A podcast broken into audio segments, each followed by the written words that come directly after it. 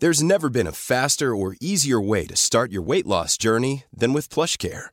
PlushCare accepts most insurance plans and gives you online access to board-certified physicians who can prescribe FDA-approved weight loss medications like Wigovi and Zepbound for those who qualify. Take charge of your health and speak with a board-certified physician about a weight loss plan that's right for you. Get started today at plushcare.com slash weight loss. That's plushcare.com slash weight loss. plushcare.com slash weight loss.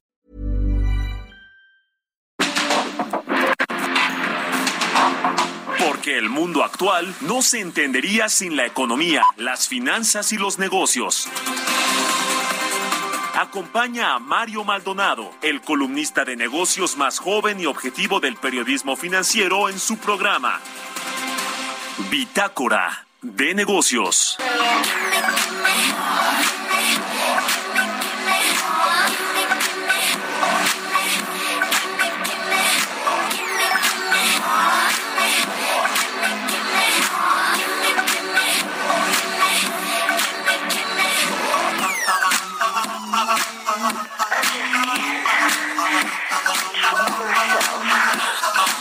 ¿Qué tal? ¿Cómo están? Muy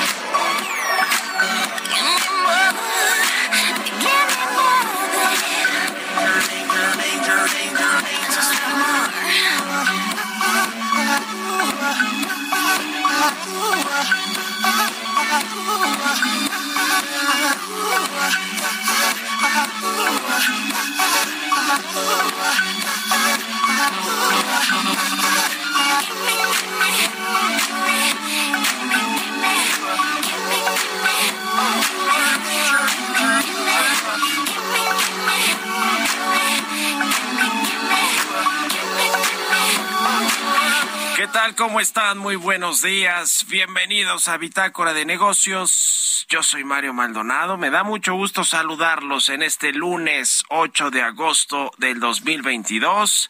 Estamos transmitiendo en vivo, como todos los días tempranito, aquí en la cabina del Heraldo Radio. Muchas gracias por acompañarnos por acompañarnos en punto de las seis de la mañana aquí en estas frecuencias del 98.5 de FM en el Valle de México. También a todos los que nos escuchan en Monterrey, Nuevo León por la 99.7, en Guadalajara, Jalisco por la 100.3 de FM y en el resto del país a través de las estaciones hermanas del Heraldo Radio. Un saludo y muchas gracias por escucharnos. También nos escuchamos en el sur de los Estados Unidos. Nos vemos en el streaming que está en la página Heraldo de México méxico.com.mx en las redes sociales de Now Media, aquí en la cabina del Heraldo Radio, y a quienes escuchan el podcast de Bitácora de Negocios a cualquier hora del día, cualquier día.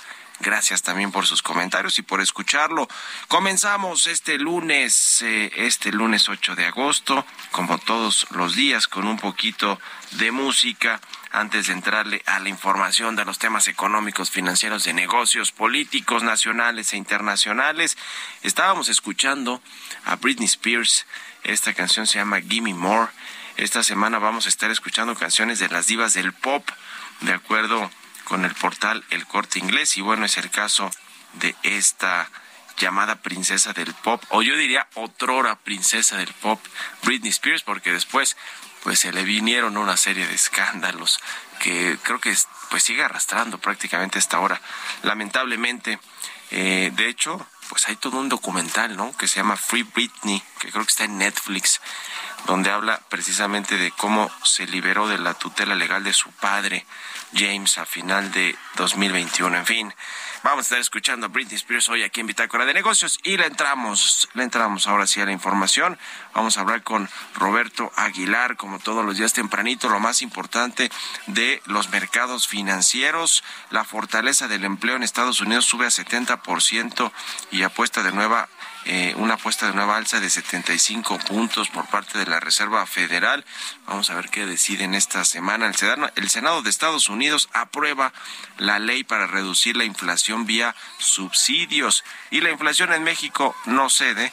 Esperan una tasa anual de 8.2% en junio, según pues los eh, eh, analistas, el grueso de los analistas, el consenso de analistas. Vamos a platicar de eso con Roberto Aguilar. Hablaremos también con Mariana Campos, coordinadora del programa de gasto público de la Organización México Evalúa, sobre los ingresos del sector público al primer semestre de este 2022. Los estímulos a las gasolinas dejaron pérdidas por 113 mil millones de pesos, pero el ISR salvó al erario. Vamos a entrarle al detalle de cómo estuvo el cierre del primer semestre del año en términos de finanzas públicas, de ingresos del sector público y por supuesto pues los, los gastos que tiene también el gobierno, cómo se ha ejercido el presupuesto y el gasto público. Le vamos a entrar al tema, vamos a hablar también con eh, James Salazar, subdirector de análisis económico de Cibanco, sobre el PASIC que reprime los precios pero no controla la inflación y lo que puede venir en este PASIC 2.0. Este PASIC es el programa para combatir la inflación y la carestía que se anunció eh, pues ya hace algunos meses en el eh, por parte del gobierno federal y los empresarios y bueno pues no ha funcionado de mucho por lo menos no en los indicadores del el precio de los productos, de estos 24 productos que están en la canasta básica y por supuesto tampoco en el índice de precios al consumidor es el que mide la inflación. Hablaremos también con Natalie Hernández, investigadora del Instituto Mexicano para la Competitividad, el IMCO, sobre el empleo en México. Los analistas alertan sobre el bajo crecimiento del empleo, que de hecho el dato de julio, pues hubo muy pocas plazas nuevas creadas, 10 mil eh, 10.700 contra 60.000 de junio, de un mes antes, pero contra eh, pues eh, muchísimos más de julio del año pasado. Es decir, que pues la, el empleo no está eh, recuperándose por lo menos ya no a partir de este segundo semestre del año. Y esto pues está también en contrasentido de lo que sucede en Estados Unidos, donde hay un casi pleno empleo. Le vamos a entrar a todos estos temas, lo que pasa con el TEMEC, con estos, eh, eh, estas eh, consultas sobre el, capítulo energético que pidió Estados Unidos, lo que sucede con el tren Maya, los proyectos de infraestructura del presidente del observador. En fin, le vamos a entrar a varios temas hoy aquí en Bitácora de Negocios, así que quédense con nosotros en este lunes 8 de agosto, lunes inicio de semana. Vámonos al resumen de las noticias más importantes para comenzar este día con Jesús Espinosa. El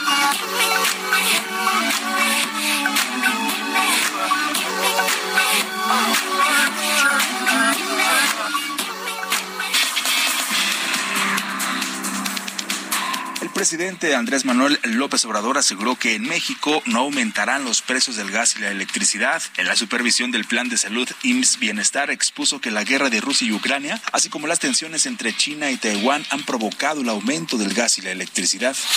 En otros temas, el Ejecutivo Federal propuso a tres dirigentes mundiales para buscar una tregua bélica y comercial durante los próximos cinco años. ¿Quiénes son esos dirigentes? Escuchamos al presidente Andrés Manuel López Obrador. Secretario General de Naciones Unidas, al presidente de la India, a Modi, que estamos viendo es mejor aceptado en su pueblo. Y entiendo que lleva buenas relaciones con China y con Rusia y también con Estados Unidos. Y el tercer personaje que propondría sería el Papa Francisco. Si no es Modi, habría que pensar en alguien como él. Siento que él podría. El consenso de analistas consultados por Citibanamex prevé que la inflación cerrará este año en alrededor de 7.74%, incrementándose desde el 7.68%, esto muy por encima del rango fijado por el Banco de México, que es del 3%. De acuerdo con el número de trabajadores adscritos al Instituto Mexicano del Seguro Social, durante julio de este 2022 se generaron 10.726 empleos formales en México, cifra 90.8% inferior a las 116 16.546 plazas creadas en el mismo periodo del año pasado. En el marco de su visita al estado de Veracruz para avanzar en convenios relacionados con estrategia digital, seguridad y cultural, la jefa de gobierno de la Ciudad de México, Claudia Sheinbaum, afirmó que en la CDMX se ha construido una estrategia de seguridad en donde la honestidad y la justicia son las prioridades y se tiene una estrategia de cuatro ejes. Atención a las causas, más y mejor policías, inteligencia e investigación y coordinación. Destacó el trabajo de la fiscal de Veracruz, Verónica Hernández, y la fiscal de la Ciudad de México, Ernestina Godoy. Aseguró que esto ha permitido que el homicidio doloso y robo de vehículo y prácticamente todos los delitos vayan a la baja. El editorial.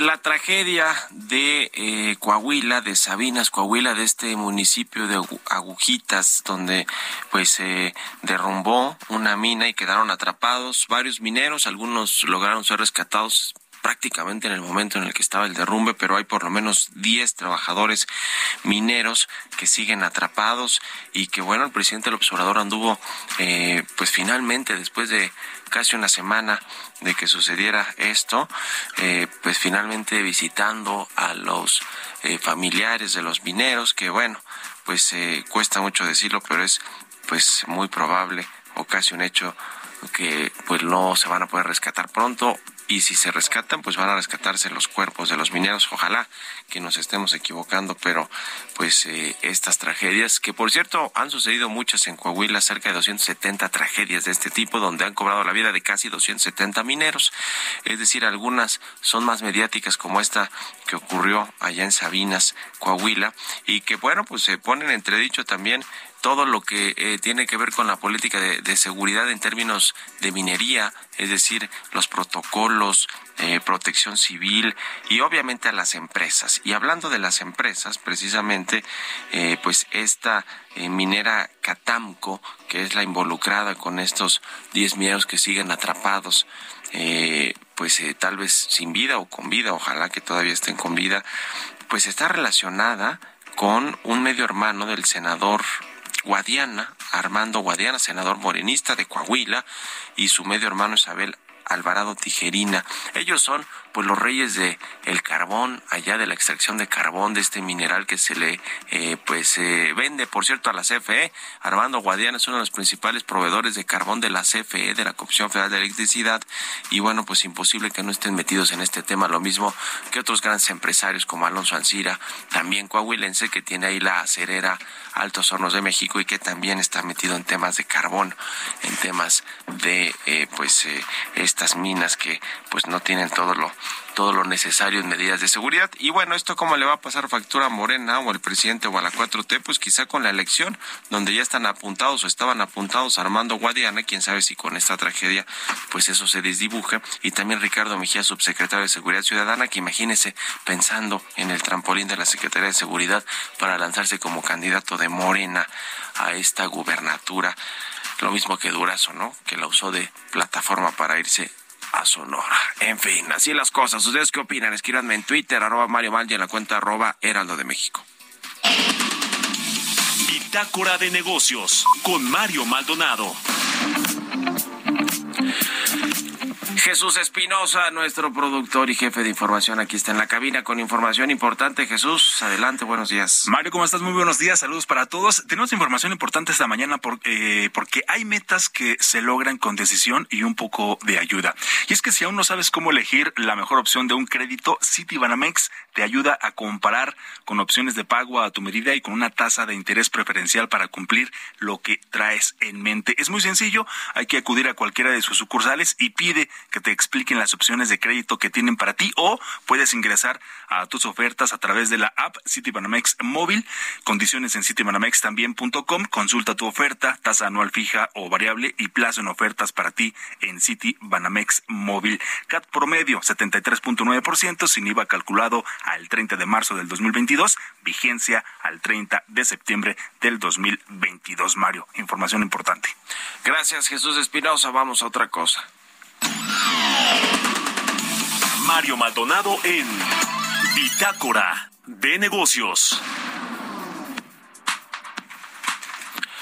Y vamos a platicar con Mariana Campos. Ella es coordinadora del programa de gasto público de cuentas de México Evalúa y colaboradora también aquí en Bitácora de Negocios. ¿Cómo estás, Mariana? Muy buenos días. Buenos días, Mario. Me da gusto saludarte. Pues ustedes eh, que le dan seguimiento puntual a cómo se eh, pues eh, ejerce el gasto público, el presupuesto, hicieron obviamente la evaluación del primer semestre del año. ¿Qué nos deja con el tema de las gasolinas y el estímulo o los subsidios del gobierno federal? Bueno, pues lo que vimos es que los ingresos crecieron 2.7% en relación al mismo periodo del año pasado, es decir, de enero a junio de 2021. Eh, lo que encontramos, Mario, es que hubo un crecimiento muy importante del ISR de 16%. De hecho, este crecimiento es el segundo más importante que se puede ver en 20 años. El, el, el, más importante fue el que se registró posterior a la reforma fiscal de 2014, fue una tasa de 24%. Lo otro que vimos es que hay una caída evidentemente estrepitosa de la recaudación de IEPS de combustibles, eh, incluido no solamente eh, la renuncia de, de, recaudación, sino también ya una inversión para que continúe este esquema de aproximadamente 22 mil millones de pesos. Todo en conjunto la caída fue de 115%. Eh, sin embargo, cuando uno ve los datos, lo que nos damos cuenta es que eh, esta caída no es compensada con los ingresos petroleros. Eso es eh, importante considerarlo porque ya sabes que las autoridades nos prometieron que se iba a cubrir con los excedentes de petróleo y pues lamentablemente no ha sido así. Ha sido muy importante el crecimiento del precio del petróleo, eso nadie tenemos duda. Lo que ha sucedido es que la plataforma de producción pues sí ha sido muy baja en relación a los últimos 20 años y yo creo que por ahí es que los excedentes petroleros a pesar de ser importantes, pues no logran ser por lo que alguna vez fueron y no han podido compensar la caída de los JEPs. También llama mucho la atención, Mario, que, eh, bueno, del ISR, eh, la fuerza del ISR eh, en parte viene de los esfuerzos de cobranza. De hecho, si uno ve lo que es la recaudación tributaria, considerando todos los impuestos, pues encontramos que si nosotros quitamos los esfuerzos que vienen eh, por ingresos de cobranza, en realidad esta recaudación estaría todavía más baja que la de 2018, ligeramente más baja. Pues sí, oye, eh, ahora que nos comenta este, este tema de que no se pueden, eh, eh, digamos, solventar los costos que en los que incurre el gobierno por subsidiar la gasolina con el alto precio del petróleo. El otro día que platicamos con el subsecretario Gabriel Llorio Mariana nos decía que ellos tienen, después de todo este asunto de los subsidios, un saldo a favor de 160 mil millones de pesos, que casi casi que lo pueden usar como un guardadito, como estos fideicomisos y fondos que extinguieron. ¿Cómo es? Híjole, esto, eso está impresionante porque los datos que yo tengo aquí, que bueno, ven, nosotros solamente publicamos los datos del subsecretario, pues lo vemos muy diferente, Mario. Nosotros vemos que en petroleros tuvieron, tuvimos en relación al año pasado un excedente de 134 mil millones, pero una pérdida de JEP de casi 167 mil millones. Entonces, la pérdida en términos de la, de la renuncia recaudatoria es de 32 mil millones, pero además le han invertido 22 mil millones. O sea, estamos hablando, según yo, de algo cercano a los 45 mil millones que ya representan como pérdida. Bueno, pues ahí está de todos modos en, sus redes sociales y en su página de México evaluó todo el análisis ya puntual sobre el primer semestre en términos de las finanzas públicas, de cómo se ejerció el gasto y cuánto nos costó, pues a todos, ¿no? El, subsidio a las gasolinas. Muchas gracias, Mariana, como siempre, y muy buenos días. Se queda, hasta luego. Un abrazo, es Mariana Campos de la Organización México Evalúa. 6 con 21, vamos a otra cosa. Economía y mercados. Roberto Aguilar ya está aquí en la cabina del Heraldo Radio. Mi querido Robert, buenos días. ¿Cómo estás, Mario? Me da mucho gusto saludarte a ti y a todos nuestros amigos. Rápidamente vámonos al tema de los mercados. La mayoría de las bolsas asiáticas cotizaban a la baja y el dólar se mantenía firme después de que un sorprendente informe laboral en Estados Unidos te hiciera retroceder los temores de recesión, aunque también reforzó los argumentos a favor de más alzas agresivas por parte de la Fed. De hecho, los mercados pasaron rápidamente el viernes, fíjate, de una probabilidad de 40 al 70% de que la Reserva Federal suba otros 75 puntos base en su reunión de septiembre. Eh, ahora los inversionistas esperan el informe de inflación de julio, que será justamente el miércoles, que podría mostrar una ligera baja, pero bueno, pues todavía con presiones inflacionarias, Europa a la alza y los futuros de Estados Unidos positivos. Ayer el Senado de Estados Unidos aprueba un amplio proyecto de ley por 430 mil millones de dólares que lo conocen como la Ley de Reducción de la Inflación, Mario, destinado a combatir el cambio climático, reducir los precios de los medicamentos y aumentar algunos impuestos corporativos. Y esto fue interpretado dado como una gran victoria para el presidente Joe Biden, eh, pues que los demócratas esperan que ayude a sus posibilidades de mantener el control del Congreso en las elecciones que se van a realizar, en las elecciones intermedias en el mes de noviembre. Cuatro barcos más que transportaban casi 170 mil toneladas de maíz, salí y otros alimentos zarparon de los puertos ucranianos del Mar Negro y bueno, pues sigue fluyendo ya este acuerdo que hemos comentado desde hace varios días, un acuerdo al que llegó Rusia, las Naciones Unidas, Turquía y también Ucrania. El crecimiento de las exportaciones chinas se aceleró inesperadamente en julio, ofreciendo un impulso alentador a la economía a medida que lucha por recuperarse de una caída inducida por el coronavirus, por el debilitamiento de la demanda mundial, que podría, más bien este debilitamiento, podría comenzar a afectar los envíos en los próximos meses. Sin, em, las exportaciones así subieron 18%, sin embargo, las importaciones fueron nuevamente más débiles de lo esperado, lo que sugiere que la demanda interna sigue siendo frágil. Así China registra un superávit comercial récord de 101 mil 260 millones de dólares. También te comento que la inflación mañana se da a conocer. La de México seguirá marcando niveles récord y al cierre de julio se ubicaría en 8.2% contra 7.99% del del mes inmediato. El tipo de cambio, mira, se bajó, estaba en 20, 30 y tantos, ahora está en 20, 28, ganancia mensual de 0.3% y la apreciación anual casi ya el 1%.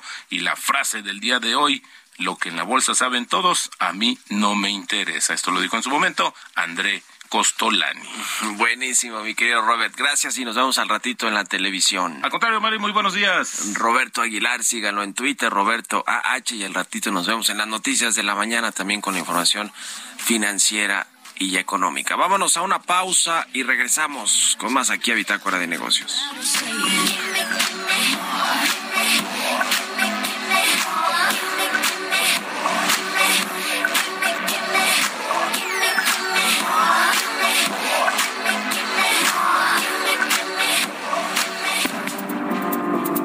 Momento continuamos con la información más relevante del mundo financiero en Bitácora de Negocios con Mario Maldonado.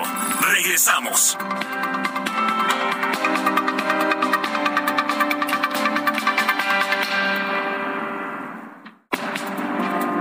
Estamos de vuelta en Bitácora de Negocios con Mario Maldonado.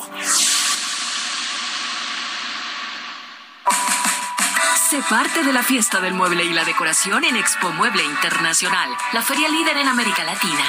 Recorre sus 60.000 metros cuadrados y encuentra la más alta calidad, variedad, diseño inmobiliario para hogar, jardín, hotel, restaurantes, para todos. La cita es del 17 al 20 de agosto en Expo Guadalajara. Regístrate sin costo en www.expomuebleinternacional.com.mx. Guadalajara, moda el mueble. passion, but we didn't dance. They keep watching me, keep watching. Feels like I'm proud of saying, give me, give me more.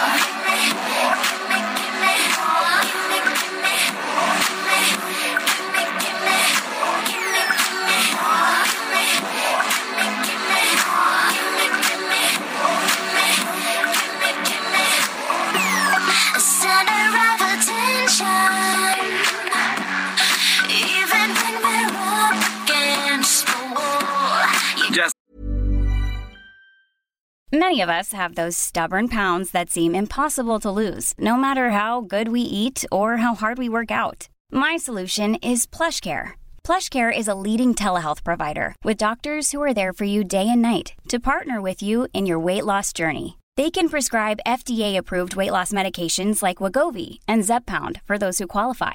Plus, they accept most insurance plans. To get started, visit plushcare.com weight loss. That's plushcare.com weight loss. Estamos de regreso aquí en Bitácora de Negocios. Son las 6 de la mañana con 31 minutos, tiempo del centro de México. Regresamos escuchando un poquito de música antes de irnos con la segunda parte de la información aquí en el programa. Estamos escuchando Britney Spears, se llama Gimme More esta canción. Y la escuchamos a propósito de que esta semana eh, vamos a estar escuchando canciones de las divas del pop, de acuerdo con el portal El Corte Inglés. Y es el caso de esta pues otrora princesa del pop, Britney Spears, que se liberó de la tutela legal de su padre eh, James a finales del 2021. Digo otrora princesa del pop porque pues eh, después de que alcanzó su eh, punto más alto en su carrera vinieron los escándalos y pues casi casi que no ha podido salir de ellos Britney Spears. Vámonos al segundo resumen de noticias con Jesús Espinos.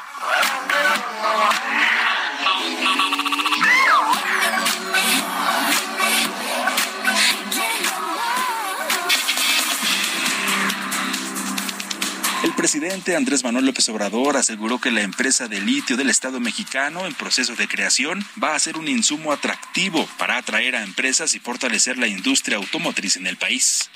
El propósito nuestro es que sea una empresa, desde luego de la nación, va a depender de la Secretaría de Energía y que esta empresa pueda eh, interactuar o tener relaciones comerciales con la industria eh, automotriz del país. O sea, va a ser un insumo atractivo para fortalecer nuestra eh, industria o eh, las plantas de la industria automotriz.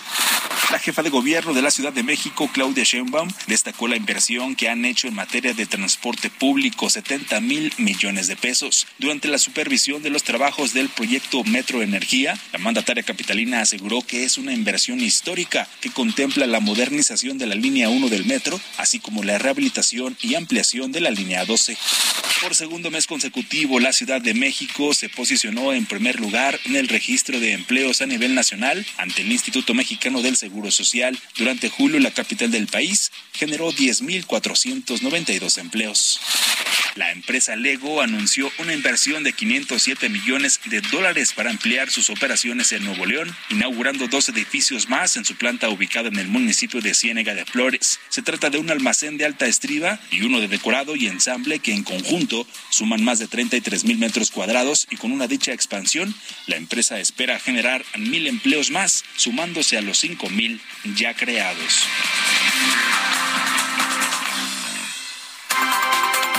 Entrevista.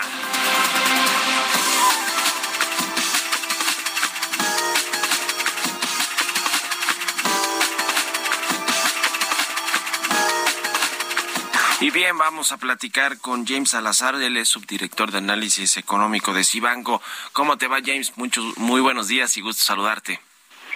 Hola Mario, buenos días. Igualmente, un gusto estar aquí contigo.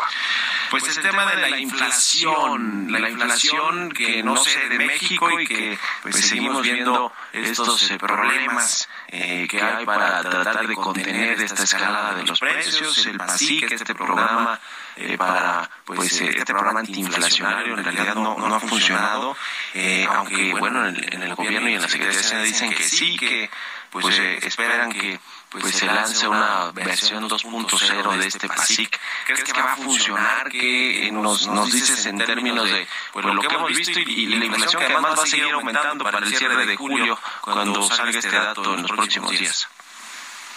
Claro, eh, efectivamente, como, como comentas, no, la realidad es que, que no, no ha funcionado. Y aquí quisiera nada más eh, empezar con la definición de, de inflación, que, que básicamente es el aumento continuo de, del nivel general de los precios.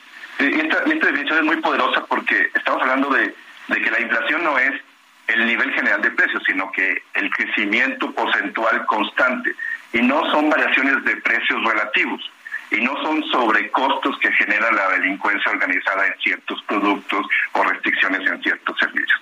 Entonces, bajo, ese, bajo esa premisa de esta definición, pues el, el PASIC no, no, no cumple con, buscar solucionar los problemas de fondo de la, de la inflación. Entonces, lo que efectivamente lo que hemos observado, si uno eh, desde la implementación de, del PASIC, que fue a principios de mayo, los datos de inflación de junio y julio, datos mensuales, eh, que deberían de empezar a reflejar cierta mejora si, si este programa funcionara, han sido casi el doble o el triple de lo que habíamos observado en los, en los últimos 10 años. Entonces, en ese sentido, el, el PASIC dista mucho de, de ser una solución. Si acaso ataca ataca ciertos síntomas de la, de la inflación. Y el, el problema adicional es que el, el, mayor resultado está enfocado en el precio de, la, de las gasolinas. Y ahí eh, podemos decir, bueno, sí, sí ha ayudado, ha contribuido a, a que no aumente de forma de forma tan robusta como en otros en otros países pero básicamente se trata de una camisa de fuerzas lo que estamos haciendo es reprimiendo y nosotros ya hemos tenido muchas experiencias negativas con cuando hacemos este tipo de, de cosas digo el gasolinazo de con el expresidente Peña Nieto pues básicamente se trató de eso se estaban dando demasiados subsidios a la gasolina se iba a dar un proceso de liberalización era insostenible y eh, provocó una, una, una explosión. Algo, algo, similar puede terminar pasando. Ahorita tenemos recursos extraordinarios, afortunadamente, o el gobierno federal tiene por el tema de los precios internacionales del petróleo, pero, la historia puede, o la situación puede cambiar en, cualquier momento. Entonces, en, en, ese sentido, pues digamos que los resultados son, son muy limitados por parte de, del PASIC. Eh, adicionalmente, digo, si hay una buena intención, dices, bueno, vamos a ayudar a mitigar los los impactos negativos del incremento de precios, sobre todo en, en, las, en las familias más pobres o en las deciles de menores ingresos. El problema es que la mayoría de las de las acciones eh, que, de los 16 rubros que contempla el PASIC no necesariamente abordan este asunto. Y el más importante, que es el de la gasolina, eh, menos todavía. Aquí, por ejemplo, hay un dato muy relevante que el 30% de los, de los mexicanos consumen cerca del 80% de la gasolina y este 30% de mexicanos generalmente están en los deciles más altos. Entonces, en, eh, parecía ser que en ninguno de, los, de las intenciones que trae el PASIC para buscar controlar la inflación o reducir las presiones inflacionarias eh, está teniendo resultados. Y adicionalmente pues, hay costos hay, costos importantes porque, los, la erogación que actualmente ya lleva un acumulado cercano a los 570 mil millones de pesos, un poquito más del, del 2.3% del PIB, pues siempre está la disyuntiva, bueno, y esos recursos mejor se pueden haber empleado en otras cosas o en un gasto mucho más, más productivo y pues, dadas las necesidades que tiene el país. Aunque bueno, viene la otra pregunta, ¿realmente la actual administración pudiera llevar a cabo un gasto más productivo y eficiente? Bueno, esa es otra es otra, es otra pregunta, es otra disyuntiva, pero en principio hay, hay margen para, para tener un, un costo de oportunidad muy alto y que estos recursos se destinen a actividades mucho más prioritarias. Uh. Pues sí, la verdad es que eh, pues el tema de los precios sigue eh, siendo un gran problema para el gobierno y para la gente, para los que menos tienen. Siempre hablamos de que la inflación es este impuesto regresivo, esta suerte de impuesto, de impuesto regresivo que le, que le afecta más a los que a los que menos tienen, a los pues sí, a las personas más pobres, a las familias con menos recursos y esto que pues en teoría es parte fundamental del proyecto de pues social que tiene el presidente López Obrador, pues parece ser que no no está funcionando, le está afectando. Eh, ahora, eh, el, el, tema de la inflación que, que, vamos a ver en el mes de julio, ya lo decíamos, pues va a estar igual por arriba del 8%. Eh, y lo que nos ha dicho aquí el subsecretario de Hacienda, Gabriel Llorio, es que pues se va a alcanzar el techo o el punto máximo de inflación quizá en este mes o quizá el próximo. Eh, ¿Tú cómo lo ves? ¿Ves que ya vamos a llegar a esta convergencia para que comiencen a bajar los precios? En ese sentido sí coincido un poco con el con el subsecretario Llorio, o sea, sí hay posibilidades de que, sobre todo en agosto, de que en términos estadísticos y, y variaciones anuales se alcance un, un pico. Eh, esto va a estar muy sujeto sobre todo a los, a los precios internacionales de algunos commodities, pero ya hemos observado en el mundo un regreso en los precios de, de energéticos, de metales, de, de alimentos, eh, y, esto, bueno, incluso en términos de, del, del, mercado cambiario mexicano, el peso sigue mo mostrando cierta cierta fortaleza y por, por pura cuestión estadística comparando con, con, el año anterior, en que a partir de, de, agosto y de septiembre del, año pasado empezamos a ver incrementos muy fuertes, hay la posibilidad de que, de que esto suceda. El problema es que vamos a seguir manteniéndonos en niveles altos. O sea, ya sería el segundo año consecutivo con tasas superiores, por lo menos arriba del, del 7%, y este año cerrando quizá entre 770 y 780 en el mejor, mejor de los casos. Entonces, eh, esto tiene implicaciones muy, fuertes, sobre todo en términos de las expectativas de inflación para, para mediano plazo, porque genera, empieza a generar este círculo vicioso de, eh, bueno, aumentar los precios, buscas incrementar salarios, las empresas eh, al, incrementarse sus costos de operación em, eh, empiezan a proyectar mayores costos futuros y esto se vuelve se vuelve una espiral que es difícil de, romper, aunque el que hacemos un pico, el problema sigue siendo que mantenemos en, la convergencia hacia los objetivos del Banco de México, pueden demorar entre dos y tres años, lo cual es, es mucho tiempo es, es mucho tiempo lo que vamos a tardar en recuperar ese, ese objetivo, como bien dices, James, de eh, 3%, eh, que bueno, pues eh, se ve muy lejano, por lo menos ahora, y el costo del dinero pues, sigue aumentando y las tasas de interés y la política monetaria del Banco de México, pues lo que tienen que hacer, que es lo que están haciendo el resto de los bancos centrales, seguir aumentando la tasa. ¿Ustedes cómo esperan que cierre el año en términos de tasa de interés de la tasa de referencia del Banco de México? Este año en 9.75. Y, y esto, esto es muy importante que, dices, porque la realidad es que pareciera ser, y, así debería de ser, pero no está muy claro todavía en la, actual administración, es que sí existe un monopolio eh, en, el, en el control de la inflación, y eso lo debe tener el Banco de México. Porque incluso hemos escuchado al presidente López Obrador decir que, el PASIC puede aligerar la carga de, de, la, de la autoridad monetaria. No, no, es el caso. Y, y, Banco de México debería debe estar pensando en, en, esos términos. Entonces, por eso es que seguimos pensando que, que el proceso de normalización va, va a continuar. Eh, seguramente en, los primeros trimestres del próximo año pudiera haber otro aumento y a lo mejor ya para, para finales del 2023 este, sí podríamos estar pensando en un, en un ligero retroceso en la tasa de referencia, pero seguiría por arriba del 9%.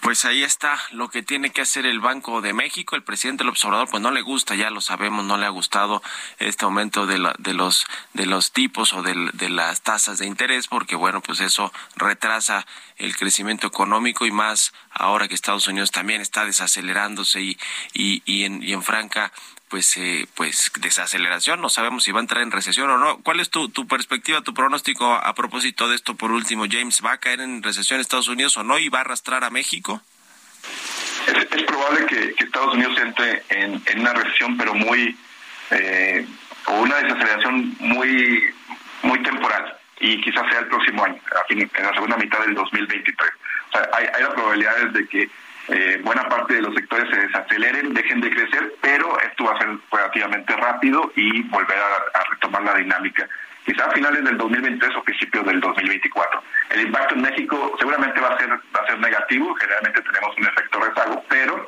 este, también eh, con, con, con, cuestiones limitadas y temporales. La, la, realidad es que no estamos pensando en una recesión profunda ni, ni duradera. Pues, ahí está el tema. Muchas gracias, eh, como siempre, James Salazar, subdirector de análisis económico de Cibanco, por estos minutos para el Heraldo Radio aquí en Bitácora de Negocios y muy buenos días. Buenos días, Mario. Paso, que estés muy bien. 6 con 45 en puntito, vámonos con las historias empresariales. Participa en el Reto Actinver 2022, el evento de México más grande para formar inversionistas. Aprende finanzas personales de la mano de expertos y vive una experiencia única. Además, podrás ganar hasta 500 mil pesos. Regístrate en retoactinver.com y obtén 20% de descuento más una masterclass gratis. Hazlo ahora porque estos beneficios solo estarán disponibles hasta el 28 de agosto. Aprende, practica y gana con el Reto Actinver 2022. Historias empresariales. El viernes pasado se celebró en todo el mundo el Día de la Cerveza, el Día Internacional de la Cerveza, que comenzó a celebrarse desde el 2007.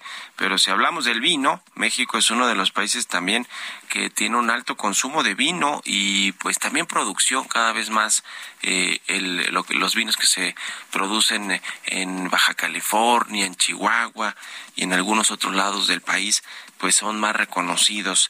Cerca de un litro per cápita es la ingesta anual de vino de los mexicanos y de todo esto nos platica Giovanna Torres.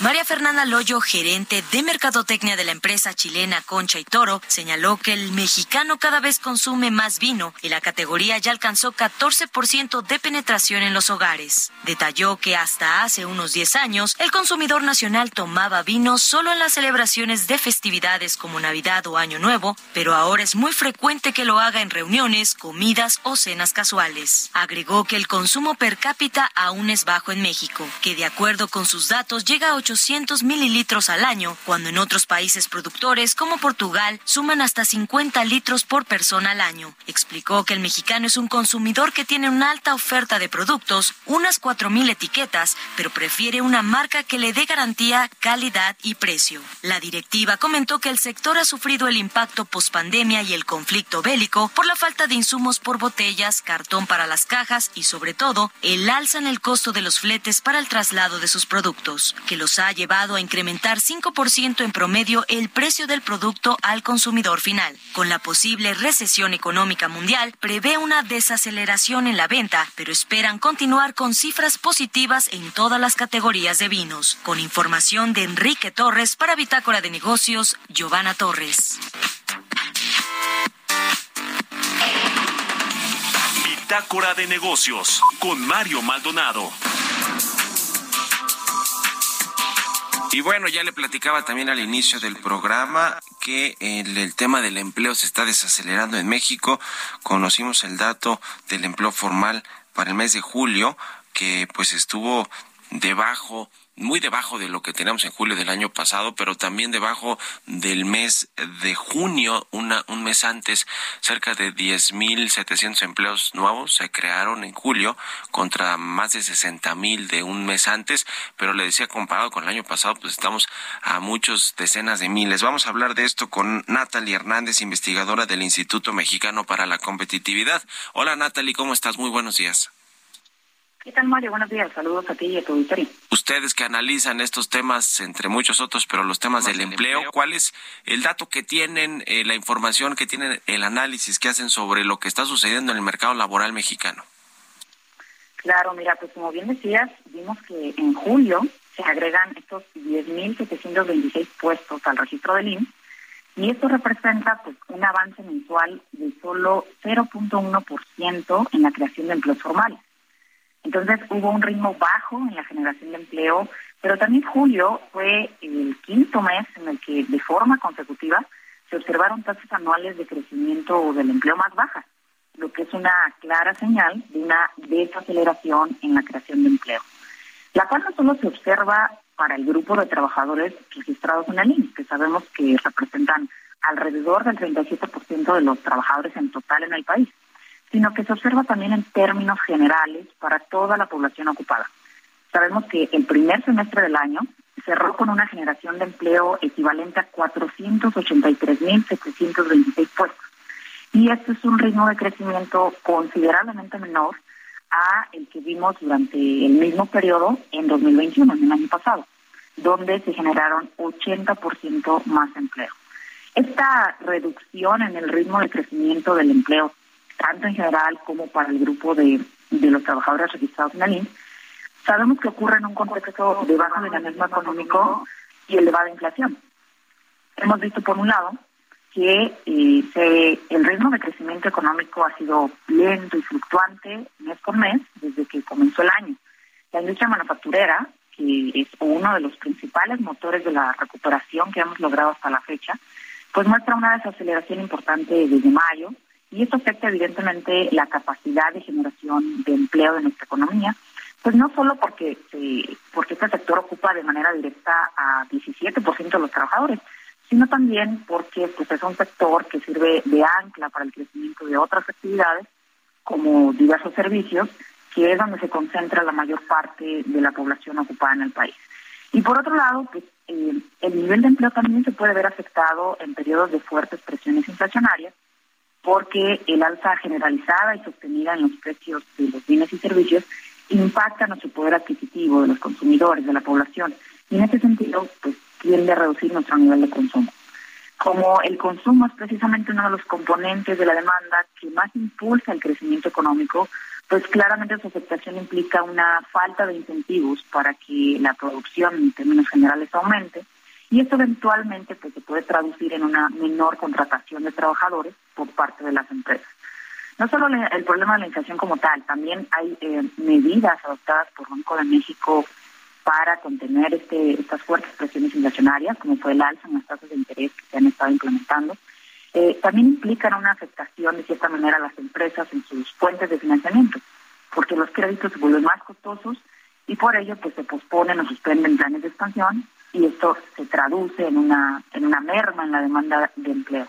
Entonces han sido, ha sido un contexto complicado para la generación de empleo, tanto formal como en términos generales para nuestro país y es eh, en el fondo lo que estamos viendo es el reflejo en el mercado laboral de este contexto complicado.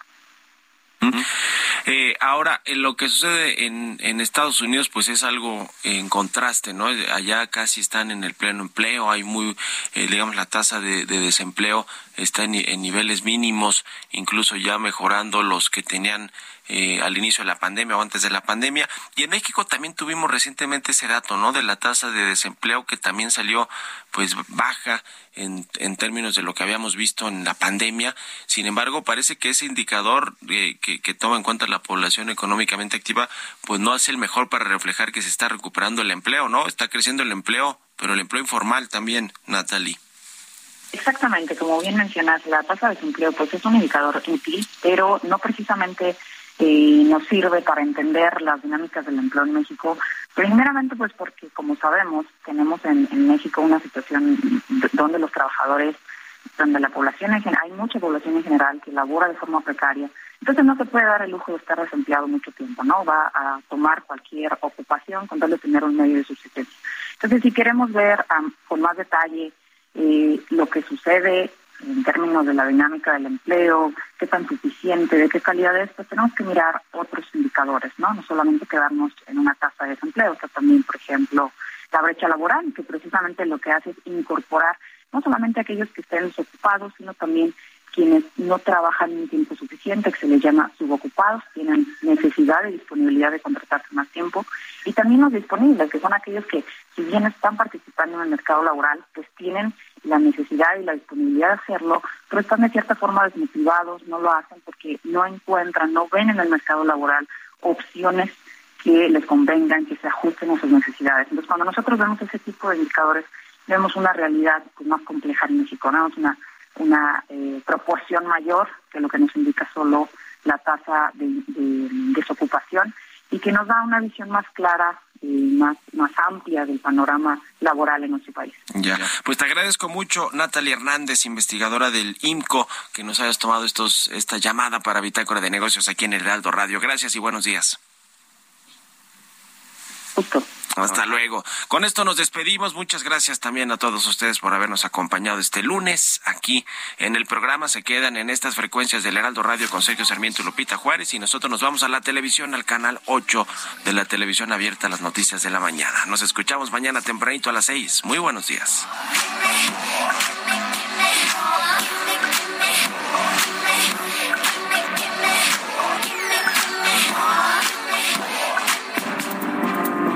Esto fue Bitácora de Negocios con Mario Maldonado.